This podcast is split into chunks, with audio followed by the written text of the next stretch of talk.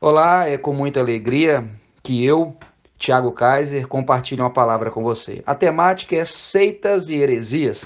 Uma temática polêmica, uma temática necessária e uma temática importante para as nossas vidas. Que Deus abençoe esse tempo de estudo, de reflexão e edificação. Uma responsabilidade muito grande em falar de um tema muito necessário, muito importante mas ao mesmo tempo muito polêmico. Muito polêmico. Porque divide opiniões. Divide opiniões. Só que qual que é o intuito aqui nessa manhã, meus irmãos? Não é dividir a opinião. Ok? A gente não vai nem gravar, pessoal, porque como a gente vai estar abordando alguns temas aqui que são temas mais, como eu posso dizer, sensíveis dentro da igreja, então às vezes a gente faz uma transmissão, a pessoa ouve lado, a gente não vai ter tempo para explicar, então a gente prefere ter um material interno para a gente. Porque a gente não quer, em últimos casos, é fazer o escândalo, né? Pelo contrário, a gente quer gerar unidade. Então, meus irmãos, a gente não quer dividir opiniões, nós queremos compartilhar da palavra de Deus. Porque não é minha opinião. Não é opinião do pastor, é pastor. É a palavra de Deus. Então, qual é a temática? Seitas e heresias. Vamos orar antes de tudo. Feche os olhos, baixe sua cabeça, onde você está. Senhor, meu Deus, Pai, eu quero pedir ao Senhor nessa manhã que o Senhor me ajude. O Senhor tem misericórdia de mim, Pai. É uma, é uma matéria teológica que vai ser ministrada aqui. É profundo e eu não quero ser pesado, nem desgastante e nem complexo. Eu quero ser profundo e claro para que o meu irmão, ó Deus, tenha uma bagagem espiritual, uma ferramenta espiritual para vencer, para prevalecer e para honrar o Senhor. Em nome de Jesus. Amém. Quando a gente fala de seitas e heresias, é, a introdução que eu vou fazer aqui é porque é difícil falar de seitas e heresias. Por quê? Principalmente quando nós falamos do nosso, nosso povo, o bom brasileiro. O bom brasileiro, ou a igreja brasileira, ela é constituída na grande massa por dois públicos básicos, tá? Não vou generalizar, mas a maioria do público que tem acesso a certas heresias são dois públicos distintos. O primeiro público é o público mais comum, que é o bom brasileiro, que às vezes ele não tem tempo a estudar. Ele não gosta de estudar. Ele não tem interesse.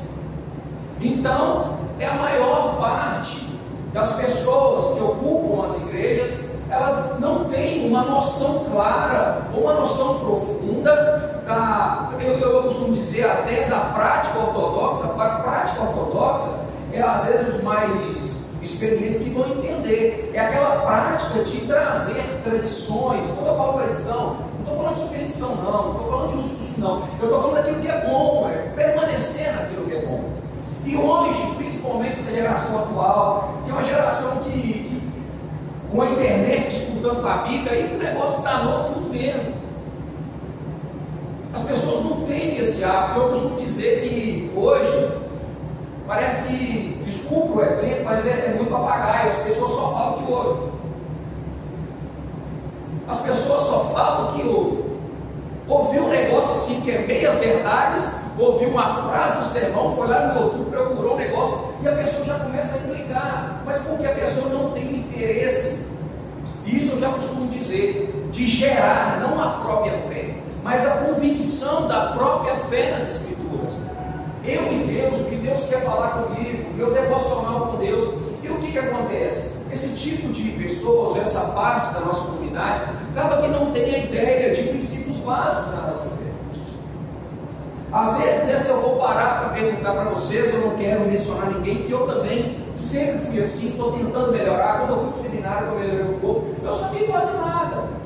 Falava de salvação, eu não sabia qual era a salvação que eu tinha como uma, uma fé para a minha vida. Falava de escatologia, né, lá, os fins dos tempos, apocalipse. Eu não sabia, eu não sabia se era pré-delícia, ministra, então eu não sabia. Não quero dizer que isso é de suma importância. Mas às vezes nós temos dificuldades até nas coisas que são essenciais. E o pastor ministra. Eu sou o do pastor. Fala de batismo. Ah, qual é o nosso batismo? A remissão, a extensão? O que é o nosso batismo? Ah, Santa Ceia. Representação real? Ou é o simbolismo? Ou é a transubstanciação? E às vezes nós, e às vezes isso não é problema da igreja, não, gente. É problema nosso. Porque você não consegue aprender tudo. Pelo contrário, né, pastor? Aqui você tem um alimento para a sua vida, aquele alimento pontual, mas o estudo da palavra tem que ser em casa. Aí é difícil falar de seitas heresias, porque eu vou falar inglês. Concorda? Mas a minha intenção nessa manhã é abençoar vocês nesse sentido. E tem um segundo grupo. Esse segundo grupo, ele é o pior. Ele é o famoso grupo, sabe quem é cara? nada. Ele dá azia em sorrisal, esse segundo grupo. Ele dá azia em sorrisal, esse segundo grupo. Água atrás? Obrigado. Ô, Carol, tem água. Esse grupo qual que é? É o grupo que até conhece um pouco de seitas, heresias, conhece as práticas doutrinárias das denominações. É aquela pessoa que vive correndo atrás da informação. Só que esse grupo é um grupo que ele é o grupo mais complicado porque esse grupo ele não tem intenção de trazer o ensino, ele quer a polêmica. É aquela pessoa que às vezes o dedo, nossa, você viu um negócio na internet, ele já quer dar questão. A pessoa postou um negócio, ele já quer lá discorrer, falar que é errado, falar que não é assim, falar que não acredita desse jeito. Esse tipo de grupo é o mais perigoso, porque ele até tem a ferramenta divina, mas ele usa ela diabo. Ele até tem, ele até conhece. Mas sabe que é a pessoa chata?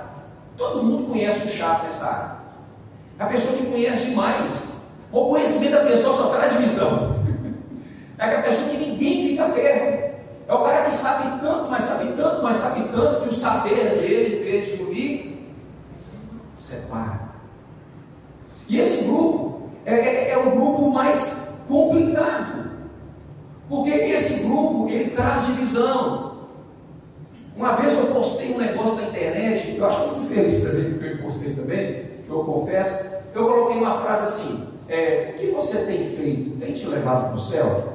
Se for uma pessoa que me conhece, vai entender a proposta daquilo que eu falei. Não você, nós vamos até falar um pouco disso, você não pode fazer nada para te para o céu. Como ação, mas você pode fazer como consequência, como resultado da salvação. Só que eu só coloquei essa frase, e na frase você consegue explicar o contexto. Rapaz, veio uma pessoa que estava no meu, no meu Facebook na época, eu nem conheço. Rapaz, meu cara dissertou. E a dissertação dele era um cunho assim, muito soberbo, dono da verdade. Não, não, não fiz nada, porque às vezes também poderia, eu estava errado, eu poderia ter explicado, né? mediante aquilo que Cristo fez por você, o que você tem feito, eu poderia ser mais completo na minha frase. Mas esse grupo, meus irmãos, a única intenção deles é a vaidade. A pessoa que busca seitas e heresias e busca saber os defeitos das outras igrejas, os defeitos das denominações e tenta atacar numa plataforma, e hoje a internet é o berço para essas coisas, ele não quer unidade, ele não quer crescimento, ele quer ó, é, reconhecimento. Eu costumo até dizer para essas pessoas, quando era nova no futebol, acho que ninguém escolhia esse pastor. Sabe aquele menino que é o último do time? Aí a pessoa ficou com uma, um, um trauma assim de. Como é como é, é verdade? Um trauma de, de reconhecimento, aceitação, né? É um trauma de rejeição, então eles vão para a internet querer ser visto. Então dá vontade de falar, meu filho, você sofreu público, você é criança, pode. E esse grupo ele é complexo, e o problema é que esse grupo é o que mais estuda esse assunto. E o grupo, que é o outro grupo que podia tra é, tratar isso em amor, como o próprio Jesus, em João 4, que o pastor falou, chegou para a mulher samaritana, falando do amor, e a mulher querendo falar da religião. Ou seja, onde nós adoramos? No monte tal, no monte tal. Jesus, não, minha filha. Eu não estou aqui com protocolo, não estou aqui com amor. Se você não consegue ser curado por dentro, em vão é a sua teologia, em vão é a sua aparência.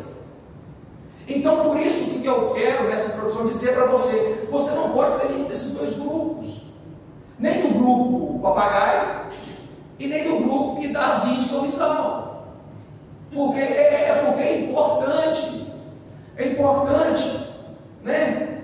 É importante. Eu vou falar que não estou querendo ensinar você aqui a ser é, como fala apologética, né? Pastor a palavra apologética é aquele que defende, mas não é defender Vilma, desculpa te usar aqui como exemplo. Eu vou te conversar com a Vilma, eu tenho que conversar no nível que ela tem para mim, eu tenho para ela. Vou começar a falar no nível aqui absurdo, eu vou ofender irmão de forma contrária. Se ela conversar no nível intelectual, ela vai me ofender. E você tem que entender, meus irmãos, que a Bíblia é igual você, às vezes, agredir bêbado. Se você vai conversar com uma pessoa que não entende, se você bate, é covardia. Se você apanha, é vergonha. Então você tem que ter esse discernimento. Eu já não está rindo, mas tem que ser discernimento de saber usar na hora certa, do jeito certo, na linguagem que a pessoa entende. Jesus era mestre em fazer isso, gente. Jesus era o cara. Eu costumo dizer que na multiplicação dos pães, Jesus fala para os o que nós vamos fazer? Jesus sabia que estava na mente dos caras. Sabia que não ia vir uma resposta boa. Pedro ter pensado: eu vou rachar a fome, deixar fome. Mas Jesus faz a questão de perguntar, porque ele dá importância para as pessoas. Mesmo que a resposta é errada, a pessoa tem importância. Então a minha intenção é que você não seja nenhum desses dois. Nenhum papagaio, nem um que dá asinho suzal, mas aquele que tem conhecimento e aplica ele da maneira correta e agrega pessoas e não exclua as pessoas do reino de Deus. Amém? Então, vamos entrar no tema seitas e heresias. Eu coloquei aqui o primeiro slide, essa parte que a gente é um pouquinho chata, ainda mais para quem não gosta de estudar muito. Né? Eu quero que você tenha água ali, se você quiser levantar, porque a gente tem que, para falar de seitas e heresias, não tem como trabalhar no sermão comum. Tá? A gente tem que ter essa, essa parte mais teórica. A definição de seitas, que é um negócio muito interessante de falar de seita, porque quando você lembra de seita, o que você lembra? Coisa do demônio. Não é? Você já lembra de uma seita que saiu na UOL há três semanas, lá no, no, no Recife, no Ceará, não sei, de um cara, de um guru que fez escândalo, agrediu pessoas, estupro, e a gente já leva para o negativo. Mas a palavra seita, ela tem essa definição. Palavra oriunda do latim, secta, que significa seguidor, quem segue algo, proveniente de seguir. É um conceito utilizado para designar, em princípio, simplesmente qualquer doutrina ideológica ou sistemática que diverge, divirja, até errado, da correspondente doutrinária ou sistemática dominante.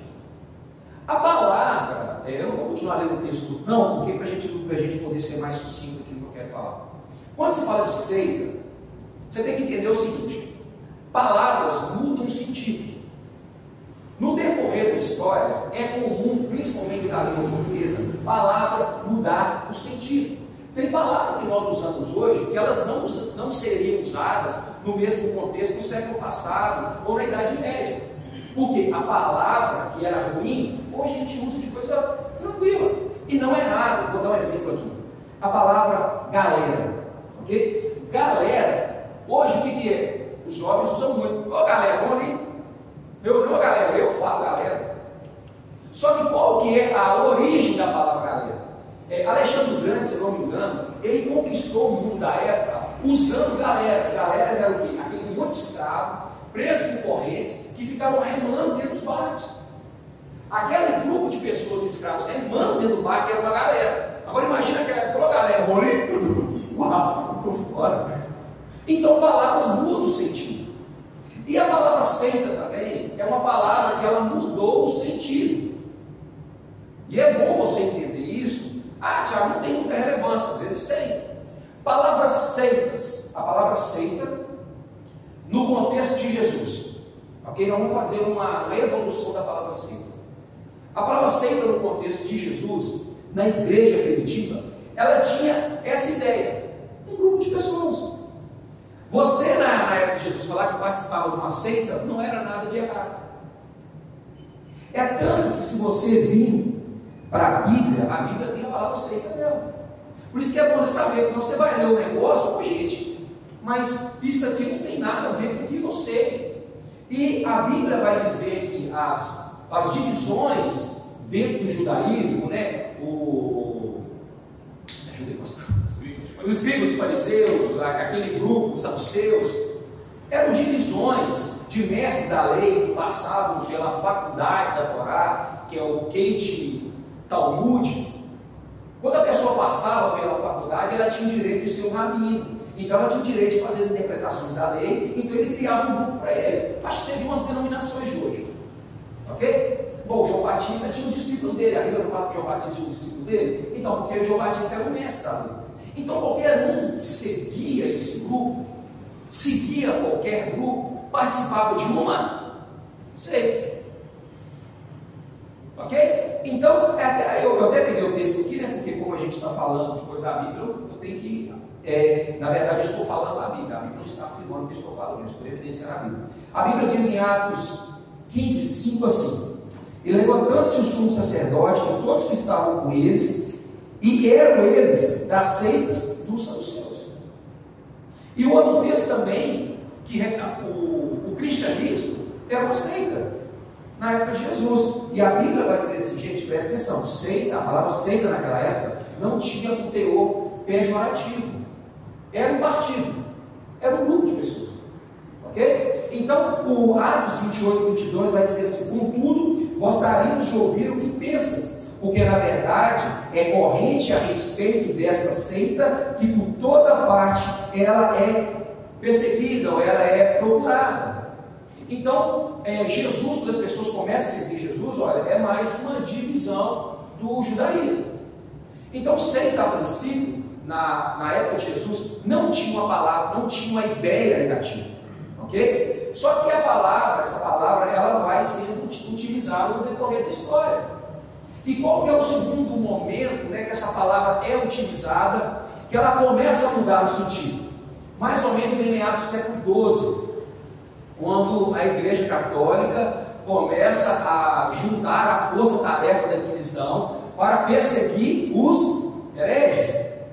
Então o que acontece? Você viu que a, quando você vai procurar o significado de seita, ela tem a ideia assim: aquele que não participa da religião dominante. Então vamos lá, a palavra seita na Idade Média, ela já muda o sentido, ela traz o sentido aqui, ó, se você não faz parte da religião dominante, você é de uma seita. Então qualquer é, religião, qualquer grupo que professasse uma fé diferente da Igreja Católica era uma seita. Dá um exemplo para vocês, para me tentar ainda ser mais claro. Se hoje o cristianismo fosse para o Oriente Médio, o cristianismo seria uma seita. Porque lá o Islã, o Islã que domina. Então nós seríamos a minoria. Então a palavra seita, por, por estar agora direcionado não mais a um grupo, mas sim a minoria, ela começa a ter um teor negativo. Porque a Igreja Católica agora começa a perseguir todo tipo de grupo que não concordasse com a maioria. E a gente vê isso muito nítido, né? Dos pré-reformadores, John Wood, John Wilkefield, é, Martinho Lutero. A gente vê esses homens sendo perseguidos e mortos. Aí, nesse momento, a palavra seita, ela se torna um teor negativo. Porque todo mundo que não está na religião por isso eu quero que você entenda como nós definimos o que é seita. Nós entendemos o que é a igreja mentira, nós estamos entendendo o que é uma definição de seita na Idade Média. Então, na Idade Média, olha, se você não é da igreja predominante, então qual que era o crivo para definir o que era seita na Idade Média? Não está na, na religião predominante. Ok? Essa era a, o centro balizador para definir o que era seita. Por isso eu quero que você entenda, não cair no dia de hoje, para você ter apuração, para você entender como identificar uma seita. Ok? Então todo mundo que não fazia parte da igreja católica era uma seita. Aí a gente sabe, né, começou as perseguições, começou a morte de homens, mártires, a perseguição, era a morte, a morte mais, mais comum, é, era a morte da fogueira. Então, só agora vou completar a segunda fase. Para ser uma seita na Idade Média, necessariamente não precisava você ir contra a verdade, mas sim contra a religião. É interessante você saber isso. Não é você ir contra a verdade, porque os cristãos também na Idade Média eram aceitas e eram hereges. Por isso, se você olhar, ah, você é um herege. Se você for para a Idade Média, herege é um elogio. Vocês conseguem entender? Consegue entender de forma bem clara? Por isso nem sempre a pessoa, se eu herege, é, se eu tiver com, a favor da Bíblia, é um baita do elogio para mim. A gente tem que ter esse discernimento de saber o que define uma seita, o que define uma heresia.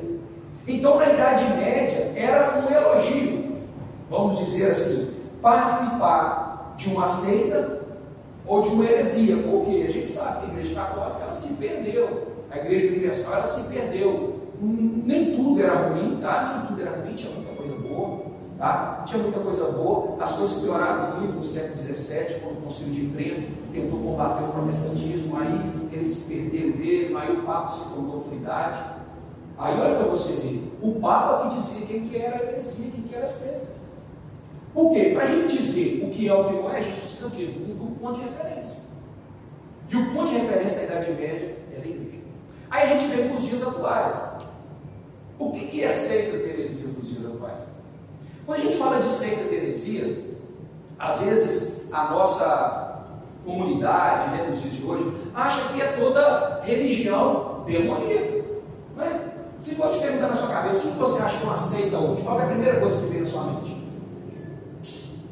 Pensa, pensa o que é aceito para você.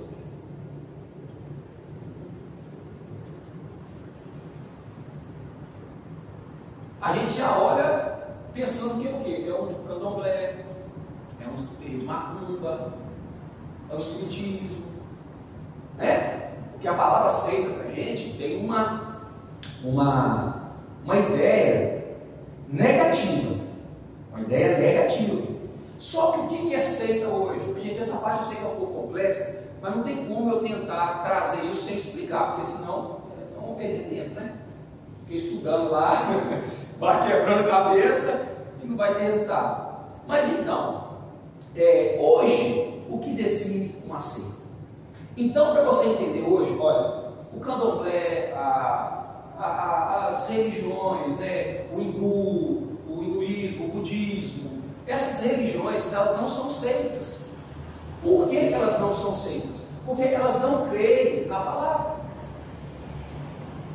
Para uma religião ser uma seita, ela precisa crer na Escritura e agir de forma diferente. Entende? Por isso que muitas vezes nós ficamos enganados pensando em seitas do lado de fora. E eles não são seitas, eles são uma religião que não confessam aquilo que nós cremos. Você vai conversar com a pessoa que você não acredita na Bíblia, não acredita em nada, como é que você vai falar da Bíblia? Tem jeito? Você vai poder falar né, de uma situação que viveu, né, vai ser inteligente também, né, não vai virar as costas agora. Mas ele não acredita nisso. Então, hoje uma hoje uma seita é uma comunidade ou um grupo de pessoas que tem na sua declaração de fé a Bíblia como autoridade máxima as doutrinas cristãs com autoridade máxima, mas de alguma forma não vivem como tal. Vocês conseguem entender o que, que é uma definição? Porque, igual eu falei, a Bíblia é a regra, o crivo. Então ela passa. Por isso que, é, até usar aqui, pastor, a igreja nova vida, ela não está fora dessa régua.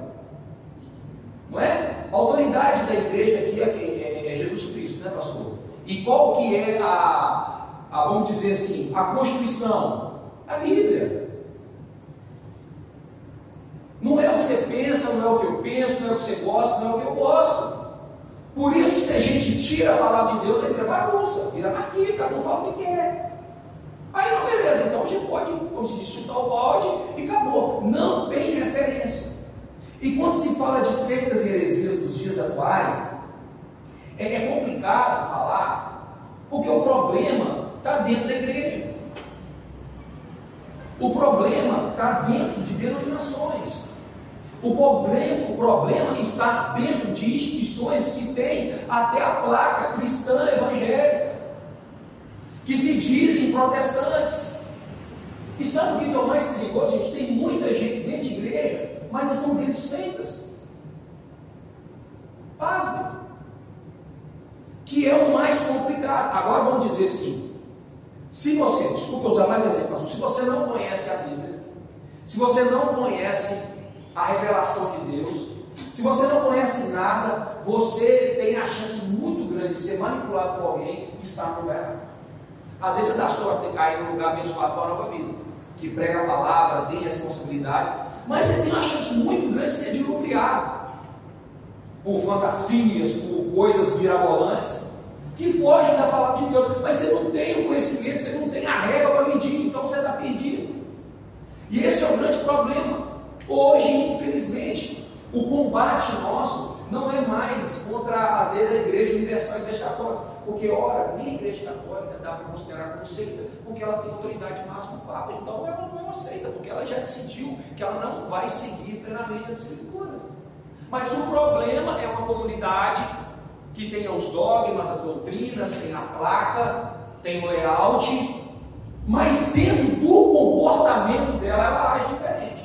Aí onde é o espírito do engano, onde que leva muita gente, e eu volto a frisar, gente, infelizmente, tem muitas pessoas dentro de seitas achando que estão dentro de igrejas evangélicas. É triste? É triste. Mas por isso que essa matéria é importante. Por que estudar seitas heresias? Para você não ir para o inferno achando que está no céu. Para você achar que está tudo beleza. Como Mateus 28 tem apartado de mim que eu não vos conheço. Então, por isso que você tem que ter esse crivo. Então, quando a gente fala de heresia, coloca um slide de heresia para mim. Olha, o significado de heresia, por isso que eu volto a dizer, na origem da palavra, ela tem um significado assim, olha, heresia na Idade Média, derivada da palavra grega, aereses, significa escolha, seleção, preferência, doutrina, ou linha de pensamento contrário ou diferente de um credo ou um sistema de um ou mais credos religiosos. Tudo aquilo que era contrário ou dito pelo sistema religioso dominante. Então, o que era destinado como heresia? Tudo aquilo que era dito contrário a igreja católica falava. Mas o que é heresia hoje? E a gente precisa saber isso, pessoal. Porque senão, como eu volto a dizer, gente pode estar indo para um lugar, achando que está indo para o céu e ter uma triste decepção. Heresia hoje é, como que eu posso explicar aqui para ser bem claro? É você atacar o centro do Evangelho, a coluna espinhal do Evangelho. Porque heresia, meu irmão, não é um erro teológico. E às vezes as pessoas fazem uma baita confusão disso também, né? As pessoas, ah, porque eu sou pré-milenista, o pastor é milenista, não, seu herege. Não, gente. Isso aí é uma, é uma interpretação periférica de coisas simples da palavra. Vou dar mais um exemplo para você entender aqui. No livro de Gênesis, eu até coloquei se eu não me engano, é Gênesis 15. Se eu não me engano, depois eu pego a referência. Tem uma palavra, tem uma, um texto que diz assim: que as mulheres dos homens foram dadas aos filhos dos deuses. Confuso, né? Aí tem pessoas que acham que os filhos dos deuses é os filhos da geração de, da, da linhagem de Sete. Tem gente que acha que os filhos dos deuses é a, é a raça caída. Eu já acho que os filhos dos deuses eram os filhos de Eva e Adão antes do pecado. Mas isso aí tem importância? Acho que nem tem, é curiosidade mesmo. Tem gente que é curioso para a Bíblia, né? Tem gente que quer saber o sexo dos anjos, mas não quer saber como é que trata a pessoa, não. É uma, é uma, é uma contradição de pessoa. Tem gente, por isso que eu te falei, se você pega uma pessoa que ela, ela é muito pontual em detalhes, você pode ter certeza que está errando. Não pode dar, quando tiver todo excesso, é uma falta. Não é verdade? Então, é, é, esse tipo de situação, às vezes eu vou dar um exemplo aqui, né? Desculpa até o pastor daqui, eu estou pegando sem autoridade dele. Nós somos uma denominação que acreditamos no batismo por imersão, né, pastor? Tem denominações que são denominações é, parentes que a nossa, que acreditam no derramamento. E quando você vai estudar a história, pastor, se eu estiver falando besteira aqui, eu não estou tirando que a nossa igreja acredita, pessoal. Eu sou imersionista, a palavra de Deus, ela traz Jesus batizou por imersão. Mas às vezes lá eu, eu, tenho relatos né, de, de, missionários que trabalharam em lugares que não tinha água, eles cuspiam na mão e batizavam com cuspe. Aí você vai falar com os caras, pô, velho. Então isso, a questão do batismo é mais delicado, mas tem coisas que às vezes, né, pastor, dá para Dá para você aceitar opiniões divergentes. Mas quando a gente entra no cerne do Evangelho, em coisas que são pilares do Evangelho, aí é negociar. Não tem meio termo, não tem 1%, não tem meio por cento, não tem 0,1%. E quais são esses pilares do Evangelho? Então, mais uma vez, vou dizer aqui: Heresia na Idade Média era aquilo que não estava de acordo com a religião dominante. Heresia hoje, para nós, nos dias atuais, são erros que ferem a espinha dorsal do cristianismo. E são três pilares básicos. Eu até coloquei aqui: salvação, trindade e Bíblia Sagrada. Qualquer instituição, organização, grupo religioso que ferir qualquer uma desses três pilares, eles vão estar cometendo uma heresia. Ok? Então, meus irmãos, tem que estar bem claro nisso. Qualquer palavra que você ouvir, qualquer ensinamento que você ouvir, eu até estava conversando com o pastor Felipe ontem, e às vezes a gente erra por, por mas é bom você ter um, um senso. Quando eu falo senso, não é você ser aquela pessoa moralista. Nós estamos muito preocupados com os usos e costumes, nós estamos muito preocupados com as coisas, e às vezes as heresias que são aquilo que tira a pessoa do céu, a gente não está tendo o filtro para identificar. Ok? Então são os três pilares básicos: Bíblia, Trindade e salvação. Vai. É, você teve que me coçar um pouco aqui, né? Lógico. Você falou três coisas: salvação qual livro de Atos? Capítulo. Em qual texto? De Atos. Capítulo que você falou. 5, eu li Atos 15 e Atos 28. Fala aí do, da, da ceia. Qual que você leu? Da ceia. Atos 15 fala da ceia dos saduceus e Atos 28 fala da ceia dos saduceus inteiro. Na Torá. Não, que não havia ressurreição. Ok. E você entrou agora no pilar da salvação. Exatamente. Eu vou falar disso, vou falar do segundo. Isso que você falou, fantástico, de três coisas. Quando você fere esse pilar, você desconstrói então Paulo estava querendo dizer que se não houvesse ressurreição, então não tinha cristianismo. Não havia necessidade. Não faz sentido. Não faz sentido.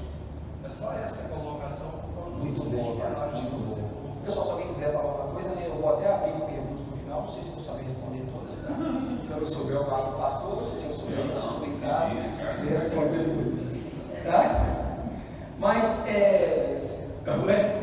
Dá sequência. Dá sequência. Então, três pilares básicos. Então, toda vez que você ouve uma palavra, você entra numa igreja, você tem que ver se esses pilares estão sendo feridos. Porque se eles estiverem sendo feridos, provavelmente você vai estar dentro de uma igreja que tem heresia, de uma igreja que está com características de seita, e provavelmente essa igreja não vai ser uma igreja saudável, nem para você, nem para sua família, e nem para sua salvação. Amém? Aí eu quero agora entrar num método que eu achei muito fantástico, e é difícil falar desses temas polêmicos sem você trazer uma aplicação atual para que seja algo interessante para você. Existe um método, pode passar, é, um método de equações matemáticas para você ter um filtro contra seitas e heresias. Muito legal. Tá? Se você já viu isso, é, eu acho muito interessante, eu fiquei encantado também, fez muito sentido para mim, eu, eu resolvi trazer para vocês. Quais são os métodos? Os quatro, as quatro equações básicas matemáticas: adição, subtração, multiplicação e divisão. Toda a heresia ela quebra um dos pilares, ou ela tem adição, ou ela tem subtração, ou ela tem multiplicação, ou ela tem divisão. E a primeira coisa que uma heresia ou uma seita, heresia é o que a pessoa faz que fere o cerne do Evangelho. E se as pessoas continuam nessa prática e começa a ter um ajuntamento de pessoas, aquele grupo de pessoas heréticas se torna uma seita. Ok? Então, essa é a definição de hoje, para você entender o que é. Então, nesse método para você, isso aqui é só você entender o conceito. Tá? É uma pedagogia para você entender o conceito, para você estar expert em ter um filtro muito apurado para não engolir qualquer coisa. Bom? Então, vamos lá. O primeiro método para você identificar uma seita ou uma heresia é, pode voltar, não, é a adição. adição. O que, que é a adição? Nós já sabemos, é colocar algo a mais. É muito comum, gente, e é mais comum que a gente imagina igrejas estarem adicionando. Por quê? É a intenção de Satanás. Satanás, ele tentou perseguir a igreja de uma forma externa, matando, matando os homens de Deus, os profetas. Mas isso aí, pelo contrário, tem efeito contrário. A igreja se tornou mais forte ainda. Só que então ele falou: agora eu vou trabalhar na área externa, eu vou trabalhar internamente. Eu não vou atacar pilares, eu vou colocar falsas palavras, falsas verdades. Então, aceita um grupo que adiciona qualquer elemento na sua prática ou vida que não seja a palavra de Deus, ela se torna uma comunidade que tem características de ser. Deixa eu explicar para você. A referência nossa, a, a cláusula pétrea da Constituição, é aquilo que não pode ser mudado, é a Bíblia. Ok? E o que, que às vezes alguns grupos fazem? Eles têm até a Bíblia. Eles acreditam na Bíblia. É verdade? Eles acreditam na Bíblia. Só que a Bíblia por si só não é suficiente. Tem que ter mais alguma coisa. Tem que ter um outro livro, uma outra cartilha. Qualquer igreja, e às vezes pior do que a cartilha. Aqui nós temos a. temos o. Como é que a igreja tem? O estatuto.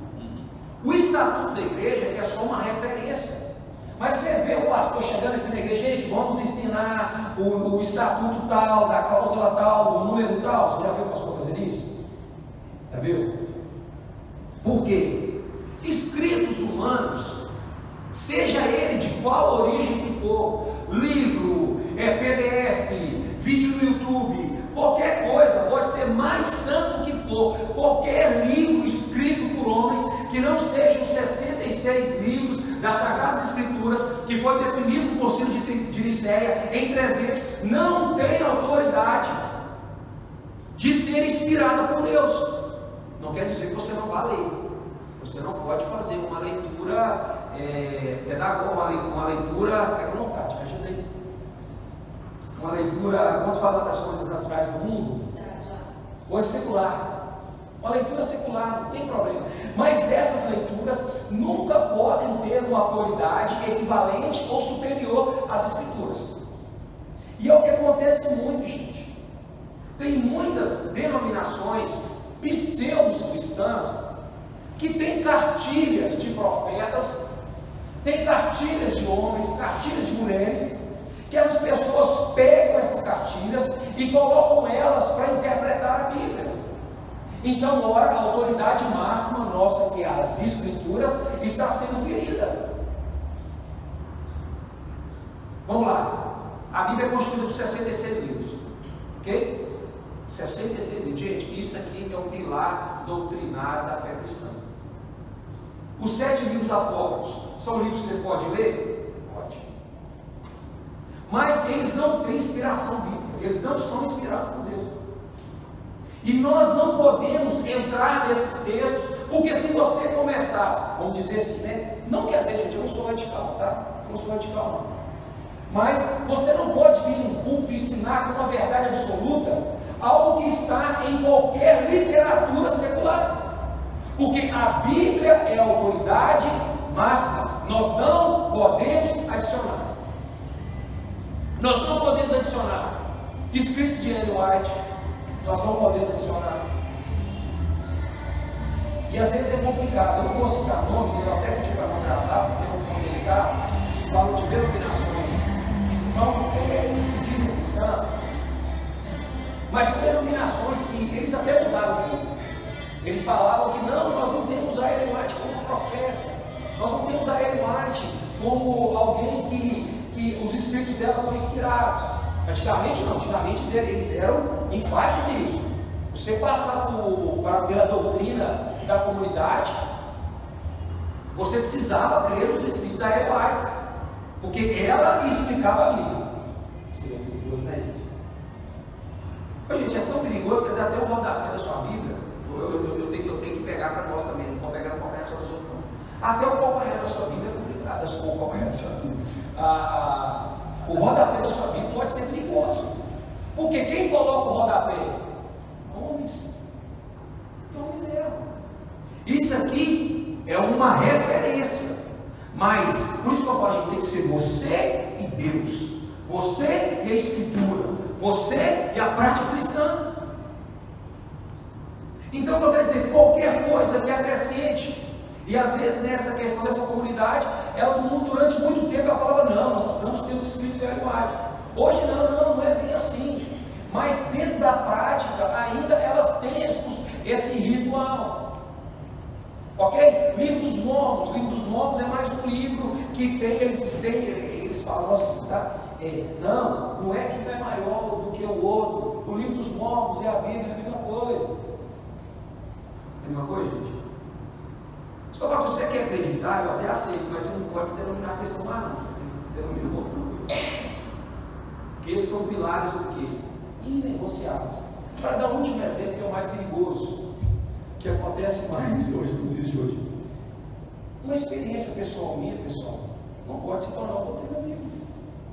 Pastor lá, um dia cheio da unção, morando no quarto, Pentecoste caindo lá no quarto. Pastor foi levado ao terceiro céu como João Batista, viu anjo no céu. Não, é, é Paulo, Paulo, também, né? João Batista também, que foi, foi no, escatologia do Apocalipse, foi levado João, também. João, perdão, isso, isso, obrigado, João Evangelista. Isso. Pastor é levado ao céu e lá ele vê anjos.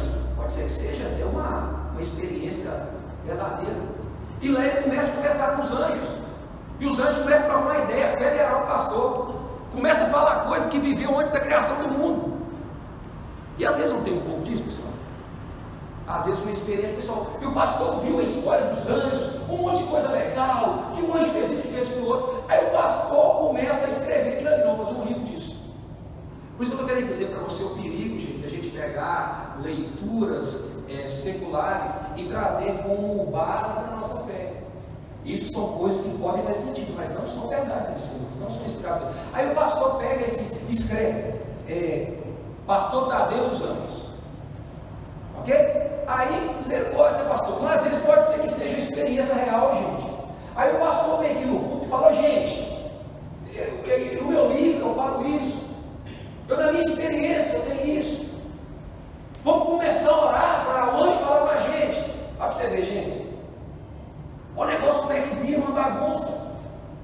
Ah, não, vai lá no texto. Aí pior. Ele vai lá na Bíblia buscar um texto para afirmar a experiência dele. E o que eu quero dizer é o seguinte: nós não ensinamos nada que não seja oriundo das Escrituras. Tudo que é periférico são coisas que confirmam, ou melhor, que estão de acordo com a palavra. Então, o primeiro pilar, que é a adição, ninguém pode adicionar nada às Escrituras. Nós não podemos adicionar nada às Escrituras. O segundo, ok? É a subtração. Falamos da primeira, é, erros que caracterizam a seita, pessoas que estão adicionando alguma coisa. Principalmente líderes, tá? Tem muito líder aí que começa a falar as coisas, começa a criar protocolo, começa a criar um monte de coisa, você vai perguntar e não sabe nem explicar de onde que vem, porque ele é o líder para falar, não é assim que funciona. Qualquer líder está sujeito à palavra de Deus, porque ele é autoridade máxima. Amém? Então, o segundo, subtração. Eu falando tudo certo, pastor? Se eu estiver errado, você me corrige, por favor. Subtração. Essa subtração é famosíssima. Agora eu já quero perguntar para vocês. Por que, que a subtração é uma característica das seitas mais comuns? Porque a subtração vai atingir a pessoa de quem? Vamos lá, pessoal. Quem você acha que eles tentam subtrair o tempo todo? Quem? Toda igreja que tem características que levam a ser uma igreja herética ou uma igreja que se denomina uma seita, ela ataca a divindade de Jesus. E o problema, meus irmãos, pode ver que eu estou tentando trazer alguns gatilhos aqui para vocês, para vocês terem um, um olfato mais apurado, um filtro mais apurado. É comum a gente saber em algumas denominações o que, que eles acreditam a respeito de Jesus. Ok? Jesus é um ser evoluído. Né? A gente vê muito isso, né? É ruim, péssimo. Ah, Jesus é um profeta. Né? Muitos acreditam que Jesus é um profeta. Então, ele está tirando Jesus da posição de Deus e colocando como alguém maior do que eu, maior do que os anjos, mas menor do que Deus. Ok? Ah, Jesus é um profeta, Jesus foi um enviado, Jesus é o Filho de Deus. Olha para você ver. O seu filho de Deus. Não, ele é o filho de Deus, mas ele não é Deus, tipo assim. Existe uma diferença muito grande entre eu e meu pai. Então eles ferem a pessoa de Jesus. Mas pior do que ferir a pessoa de Jesus, é por isso também nós temos que ter um filtro apurado, é ferir a natureza de Jesus. Por quê? Hoje em dia ninguém fala assim, ah, Jesus não é Deus não. Porque sabe, gente, que a pessoa já está ocupada. Aquilo ali a pessoa já não, já não vai aceitar. Mas se eles ferirem uma característica singular de Jesus e desconstruir de uma forma sorrateira, a gente não pensa que Satanás é interessado, não é interessado sim. Porque se tira Jesus da vida, acabou, não tem nada, não tem nada, não tem, não tem igreja, não tem nada. Por isso que Jesus, toda a igreja, eu, eu vou até fazer uma brincadeira depois, toda a igreja que quer atacar Jesus, por quê? Ela quer colocar outra coisa no lugar. Ela não quer tirar nada para ficar vazio, ela quer tirar para colocar outras coisas com más intenções. Então, atacar, subtrair a natureza de Jesus. É, desculpa, meus irmãos, no primeiro tópico sobre eu tenho que fazer isso, às vezes eu esqueço, Gálatas, é, falando da adição, é, tem que ter um texto bíblico, né? Que não, nós não podemos adicionar nada à Bíblia. Gálatas 1,8 vai dizer que qualquer um que colocar ou tirar tudo aquilo que está escrito na palavra de Deus seja anátema, seja maldito. Tá? Então a referência para é pesado. A Bíblia diz que né, pode descer, essa pessoa pode descer fogo do céu. Olha para você ver, gente. Pode descer fogo do céu. Mas se ela tirar ou colocar alguma coisa na vida, ela é anátema, ela é maldita. Ok? Agora eu estou falando sobre o ponto, só voltei só para mim não deixar de ter a referência bíblica. Agora, na subtração, em João 1, alguém abre para mim? João 1. Evangelho de João. Eu estou chegando para a conclusão, viu, meus irmãos?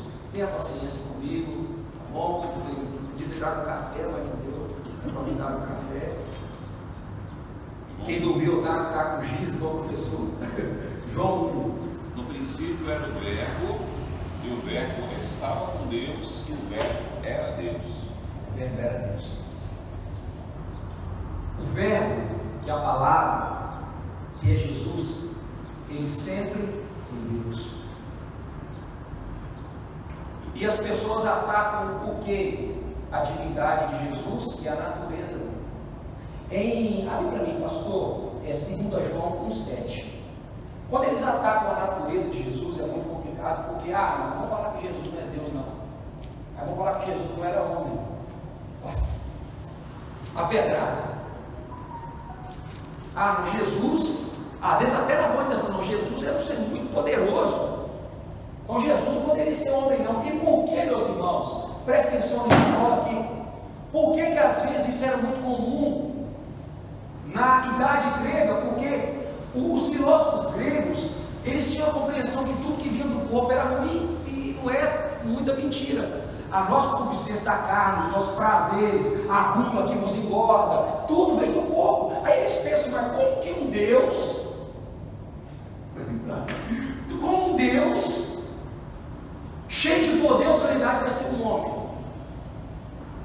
Então, eles negam que o nosso Jesus, aquilo que você falou, o nosso Jesus que veio 2017 anos atrás, ele não era o nosso Messias. Porque se eu falo que Jesus não era homem, não veio encarnado em homem, eu nego que o Jesus que eu creio, o meu Jesus amigo, fiel, companheiro, lindo, não existe. Mas o que a Bíblia vai dizer em 2 João 7? Porque muitos enganadores têm saído pelo mundo fora, os quais não confessam Jesus Cristo vindo em carne, assim é o enganador e o anticristo. Por que, que nós temos dificuldade em entender o Jesus que vem cá? Você sabe dizer por quê? Porque a gente não consegue entender esse absurdo do amor de Jesus.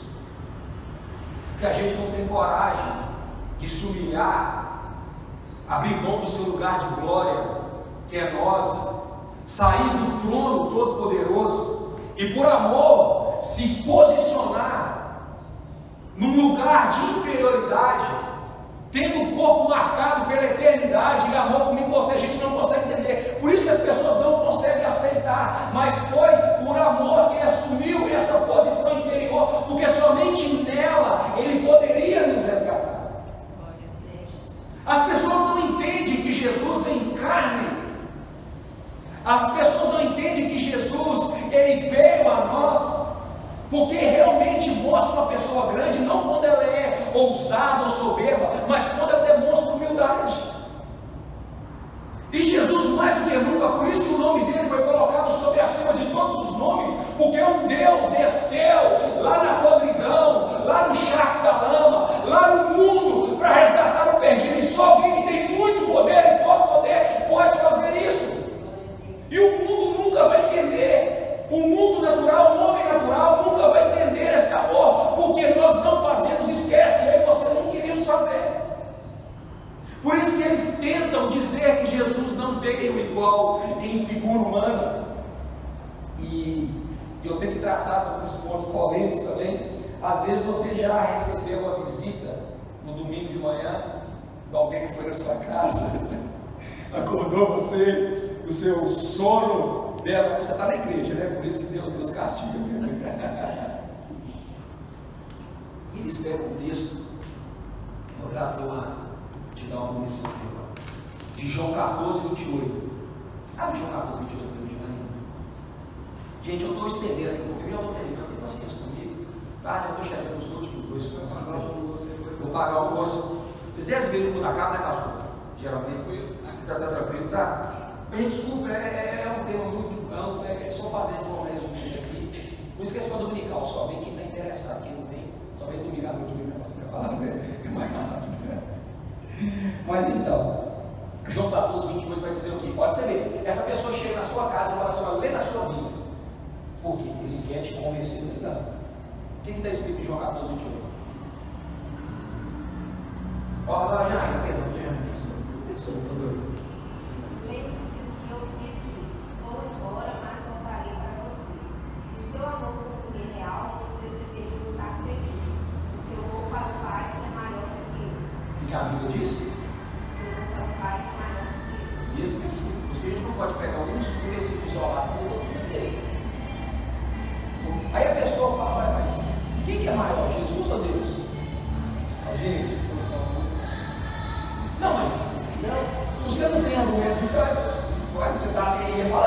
E ler a sua Bíblia.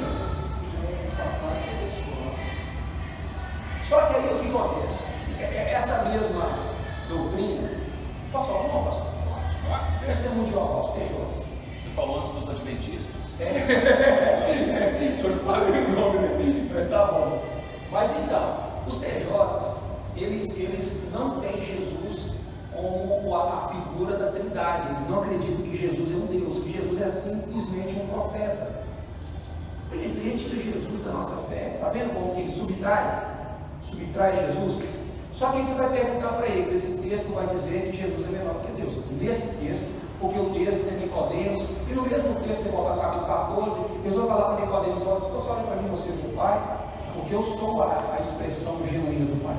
Mas eles vão te falar isso. Mas eles falam também, você vai perguntar para eles, tá? Só, vamos só abrir uma parênteses aqui. Você vai falar assim, então, beleza, é, Jesus é menor que Deus. Mas você vai perguntar, Jesus é maior ou menor que os anjos? Aí eles vão te dizer, Jesus é, Jesus, ele é maior que os anjos. Porque Jesus foi criado antes dos anjos. Jesus não é um ser criado. Jesus não foi criado, Jesus é. Deus é, ele sempre existiu. Só é criado alguém que é criado. Jesus, Pai, Filho Espírito Santo, eles são. Eles são.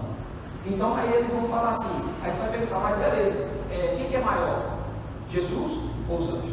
Aí eles vão falar, os anjos é maior que Jesus, porque também eles não vão, eles não vão falar assim, não, até os anjos, Jesus é melhor, é rebaixar demais, coitado, né? Aí você vai falar com ele, ah beleza, então aí você vai em Hebreus, abre comigo em Hebreus 2,7. Mas eu estou te dando um argumento, meus irmãos, para você saber lidar com uma subtração de denominações que tentam subtrair a pessoa de Jesus da Trindade. Tá? Aí nós estamos naquele ponto de Trindade, ferindo a Trindade. Né? Tirando Jesus, ou o Pai, ou o Espírito Santo, nós estamos ferindo que está aí também, vai pegar bastante. Falta salvação. A salvação vai dar no segundo ponto, a multiplicação. É, Hebreus 2,7, quem achou aí? Bom que agora vocês estão mais apontados, todo procurando a Bíblia, fica até feliz.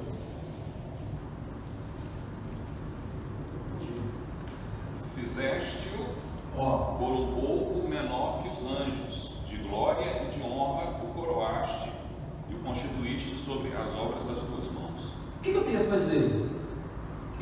Nesse texto, presta atenção. Nesse texto, Jesus está se colocando menor que os anjos. Um pouco menor que os anjos. Aí você vai falar com ele, olha, você falou comigo que os anjos de Jesus eram maiores que os anjos? Você me explica esse texto. Mas por que qualquer ideia, gente? Jesus é aquilo que eu falei no começo. Jesus, quando ele aceita, antes da fundação do mundo, vir me salvar, é uma tarefa que pela qual não era uma tarefa fácil. Quando um Deus divino, cheio de autoridade, ele abre mão da sua, do seu trono celeste e ele vem em forma humana, ele se rebaixa a qualquer outro ser espiritual. E Jesus está dizendo isso: olha, eu assumi essa humildade de ser até menor do que os anjos em amor de vocês. Não é que Jesus não é Deus, mas no momento de homem, natureza, ele está no nível, a depois ele é glorificado, o corpo é glorificado. Te digo mais, até o corpo glorificado teve marcas. Jesus, quando aparece aos discípulos, ele tem marcas, não é mais a mesma coisa. E por isso que Jesus fala, então, Deus, te darei um nome acima de todos os nomes. Porque não é só sobre ser grande, é saber caminhar entre os humildes sem perder a grandeza do coração. Vocês entendem porque quando Jesus fala isso? Não, é porque no momento humano ele estava dessa forma de humildade e submissão. Então eles não vão explicar. Por isso que o texto diz que está menor do que Deus, menor do que o anjo, porque ele estava no propósito messiânico dele, encarnado em forma humana. Ok? E vamos para o penúltimo ponto. Ok? O penúltimo ponto é a multiplicação. Falamos da subtração, da adição, da subtração. Vamos falar agora da multiplicação. Multiplicação é algo simples e é algo que mais acontece. Como eu disse, se eles tentam tirar Jesus de cena, eles tiram Jesus com propósito. Se Jesus sai de cena, eu vou substituir com aquilo que eu quero. Não é verdade? Então, na multiplicação, eles ferem a soteriologia, a salvação. Porque, ora, eles tentam agregar alguma coisa a mais para a pessoa ser salva. Na multiplicação, qualquer é, é, reunião que tenta é, ter interesses pessoais, ganância, manipulação, alienação, eles têm que tirar Jesus de cena mesmo, moço. Eles têm que tirar Jesus. Porque Jesus, ele é suficiente. A salvação por Jesus, ela é completa. E aí, Efésios 1,8, somos salvos pela graça mediante a fé, isso não provém de nós, é dom de Deus. Você não faz nada para ser salvo, pelo contrário, você faz tudo para o inferno. Como se diz o nosso amigo, filho do pastor de Caratinga, né? Essa frase dele. Não existe nada que você possa fazer que vá te levar para o céu. Por isso o cara até questionou minha frase lá, que ele só fez a forma errada. Não existe nada que você faça, porque nós, ora, somos seres caídos, e até a fé que nós temos vem de Deus. E qualquer lugar que tenta falar assim, não, beleza, é por Jesus mesmo, é pela obra de cruz, mas é da cruz, mas tem mais alguma coisa que você precisa fazer para ser salvo. Heresia. Você tem que guardar o sábado, heresia. Você tem que praticar rudimentos da lei, heresia. Você tem que ser, tem que ter uma cartilha religiosa. Heresia. Porque Cristo é suficiente. A salvação é por meio de Cristo Jesus. Não se acrescenta nada. Você não pode fazer nada. E a confusão que se tem é porque investe. Porque aí nós vamos para o outro lado. Existe a transformação de Deus em nós, que é o plano de santificação. Mas o plano de santificação, ele não vem antes, ele vem depois. A boa obra que nós praticamos é um resultado da salvação. Sabe o carro que o reboque? A salvação é o carro, é Jesus. O reboque está na carrocinha, é as obras. Então, aonde que Jesus passa, as boas obras vêm atrás. O problema é que a instituição ou sistema, ele tenta inverter, ele coloca as obras. Não, você tem que fazer uma coisa. Por quê? Porque quem tira Jesus, tira a liberdade. Quem tira Jesus, tira o grátis. sabe, da graça. E agora coloca um preço. Gente, a gente vê isso muito comum nas cartas de indulgência da Igreja Católica, que construiu a Basílica de São Pedro. Eu fui lá dentro e tinha ouro pra caramba. Então tinha realmente, eu tinha que pesar a mão da doutrina para conseguir é, colocar pavor no coração das pessoas para dar até o que não tinha. Por quê? Você tem que comprar o céu. E a gente, por incrível que pareça, acredito que até hoje você vai em alguns cemitérios, tem algumas pessoas que colocam lá na plaquinha a salvação é dada pela igreja católica de pessoas que morreram. Ah, o filho morreu, vai para você ver, gente, como que é. Não é de rir, não é de chorar. É de chorar. E essa igreja fazia faz isso também, tá? Fala com os mortos, não faz com os vivos. Aí a mãe pega o filho, não sabe se o filho foi para o céu, vai lá e compra a salvação. Aí aonde que até a máxima de Martinho Lutero, se o clero pode tirar uma alma condenada no inferno, por que, que ela não pode fazer em vida para aqueles que precisam? Aí a pessoa vai lá, compra a salvação, coloca lá o. Para você ver, gente. E por que, que as pessoas, por que, que a instituição tenta colocar um preço ou uma prática?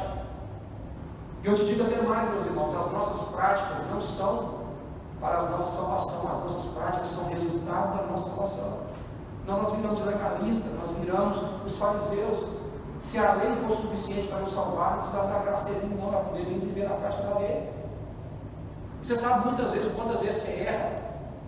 Se for para a gente cumprir a prática perfeita, a gente estava lascado. É pela graça.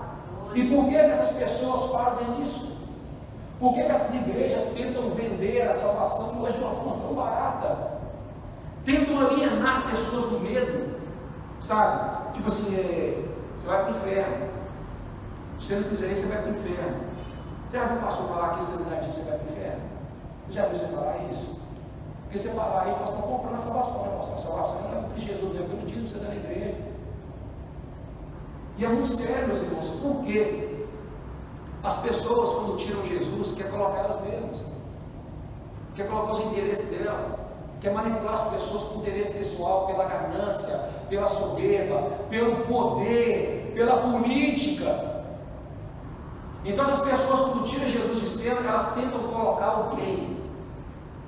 Toda vez que alguém prega e eles ferem, eles multiplicam, eles colocam mais um monte de regrinhas na salvação. No fundo, no eles estão procurando interesse próprio.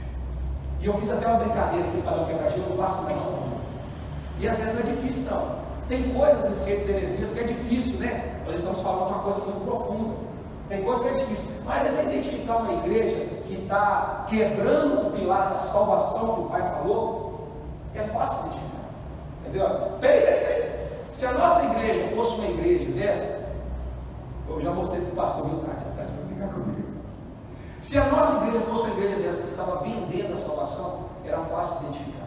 Eu não quis colocar como outra igreja para não ferir. Se um dia você chegar na nossa igreja e tiver isso aqui, ó.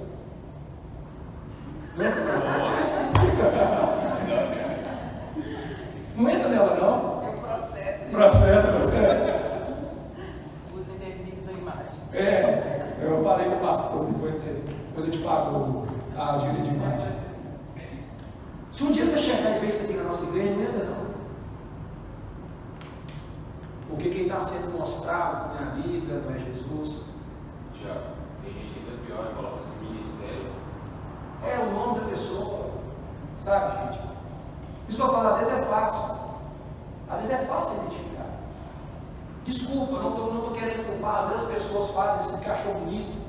Ah, não deu certo na igreja do outro, o cara está começando o ministério. Às vezes não é nem com má intenção, é por falta de sabedoria mesmo, de ingenuidade. Um dia, eu, eu, gente, tem que ter discernimento, né, pastor? Aqui não é nós, não,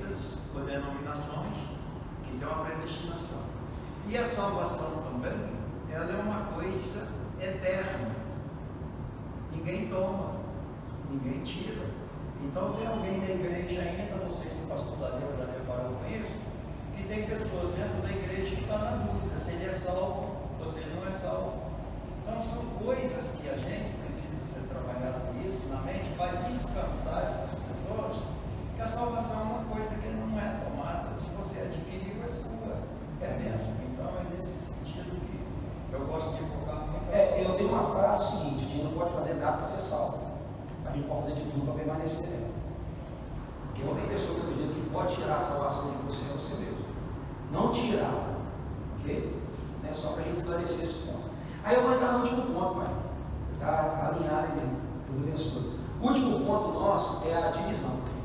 E isso aqui é característico de uma, de uma igreja que tem heresias e é uma seita. Por que, que é a divisão? É a igreja que é exclusivista.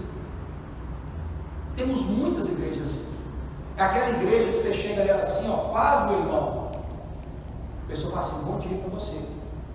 Por quê? Ele acha que se você não é da denominação dele, você não vai para o céu.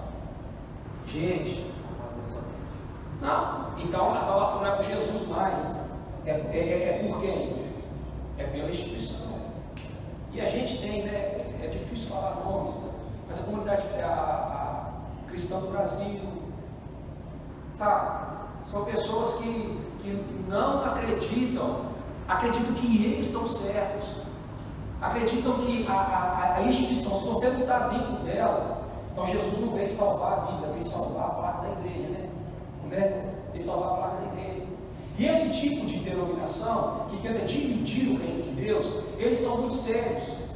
E às vezes até no meio pentecostal. Às vezes você vai passar na igreja e fica assim, a igreja. Desculpa, gente, eu posso até entrar, mas eu discordo da placa. Porque não- ali não é a igreja. Ali é uma parte do corpo de Cristo. A mão pode dizer que a mão é o corpo? O pé pode dizer que o pé é o corpo? Pode, gente. Então, é aquela máxima que Jesus falou para Pedro. Ô Pedro, isso não é contra nós, é nosso favor. Pedro lá com a cabeça religiosa dele. Não, se não tiver no nosso grupo. E sabe qual é o pior, meus irmãos? Eu estou concluindo com vocês. É que às vezes essas igrejas alienam, manipulam. Essas igrejas têm o discipulado, não o discipulado nosso, mas o discipulado ostensivo. Sabe o que é discipulado ostensivo? Que aliena, aliena as pessoas. Que quase você tem que acreditar mais nos escritos de homens, vou até abrir o verbo aqui, tem que acreditar mais em Calvino ou mais em Armínio, tem que fazer uma alienação. Por um lado, eles estão certos em explicar as doutrinas, mas eles muitas vezes alienam as pessoas, alienam as pessoas a estar na comunidade. E o que isso acontece? Exclui o resto. Não tem amor, não tem unidade, não tem união. E sabe o que é mais triste disso tudo? Eu estou concluindo a última parte uma seita e heresia, que é essa divisão, essa, não, é aqui. Sabe quem é pastor? Fala, é aqui, é comigo, sabe? É o pastor, é a igreja. Gente, e tem muita gente que fala do santinho da, da igreja católica, mas idolatra pastor. Desculpa falar. Idolatra mesmo, idolatra mesmo, que na hora que der um problema, sou a primeira a rodar junto. E ficar decepcionado e depois querer, igual um amigo nosso que estava no devocional, querer o espiritismo porque frustrou a igreja evangélica. E o existe o vazio da alma existe, vai ter que procurar em algum lugar. Ah não, aqui não deu certo, eu vou procurar em outro. E essas pessoas que são centralizadas, são pessoas que mais cedo ou mais tarde vão à ruína. Porque nada que é construído sobre o pilar, sobre a pedra angular que é Jesus, pode sustentar. E sabe o que acontece? Acontece igual na igreja católica. Eu fui na Itália e entrei na pizzaria e um italiano falar assim, ah, Deus porco. Eles têm mania de falar isso. Deus porco. Eles têm o ateísmo muito forte. Por quê? Porque durante séculos acreditavam, acreditavam que ali era a salvação. Mas no fim descobriram que só tinha interesse humanos. Então, a, a seita, ela quer dividir, sabe por quê? Porque ela não quer que você tenha informação. Aqui a gente fala do discipulado, né, pastor? Agora, isso pode ir direção, como vamos falar. Obviamente, o pastor não vai concordar com tudo que você fala, não vai te dar liberdade plena. Porque nós temos o pinto da palavra, não que ele acha, mas o pinto da palavra. Mas o que eu quero dizer para você é o seguinte: qualquer lugar que aliena você, habitola você, você não tem a liberdade de culto e de raciocínio, não está gerando o evangelho em você, está gerando uma alienação para um propósito pessoal. E sabe por que isso acontece? No dia que essa igreja está ali, no dia que você der um problema, você vai frustrar com o Evangelho. Seus filhos vão frustrar com o Evangelho. Você não vai querer na igreja. Sabe o que acontece? Muitas pessoas frustradas com o Evangelho no mundo, como na Itália, como na Europa, porque pessoas com heresias e seitas acharam que eles são autoridade, mas não são. É a palavra de Deus, é a Bíblia, é a salvação e é a Trindade.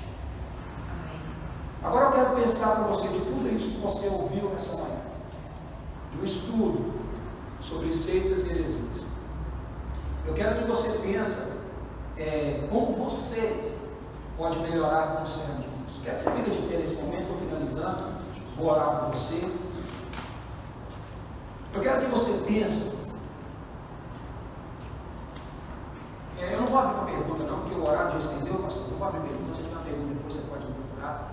Mas eu quero que você pense para você, dentro da sua casa, dentro da sua fé cristã, será que você está ferindo algum desses pilares? Será que você está compensando a sua vida na palavra do pastor? Será que você está substituindo a pessoa de Jesus por uma superstição que vem da tradição? Será que você está tendo alguma prática que uma heresia? Eu quero nesse momento orar por você. Eu quero que você faça a sua avaliação. Senhor, se tem em mim algum caminho de engano, que eu estou caminhando por ele, se eu estou tentando colocar alguma coisa para ser salvo, se eu estou tirando alguma coisa da salvação, se eu estou sendo enganado por propostas de layouts de outras denominações, me ensinando o evangelho que às vezes é até atrativo, mas no final, Senhor, é interesse de homens. Que o Senhor tenha misericórdia de mim, que o Senhor abra os meus olhos que o Senhor me ilumine e o Senhor me abençoe. Porque eu sei, Pai, que a heresia, ela pode, ó Deus, ferir, ó Deus, o projeto do Senhor para a minha vida. E eu não quero isso em nome de Jesus. Pai, eu abençoe essa igreja, entregue esse momento essa palavra nas tuas mãos e agradeço ao Senhor pela oportunidade que o Senhor continue a nos abençoar em nome de Jesus. Amém. Glória a Deus por isso. Amém.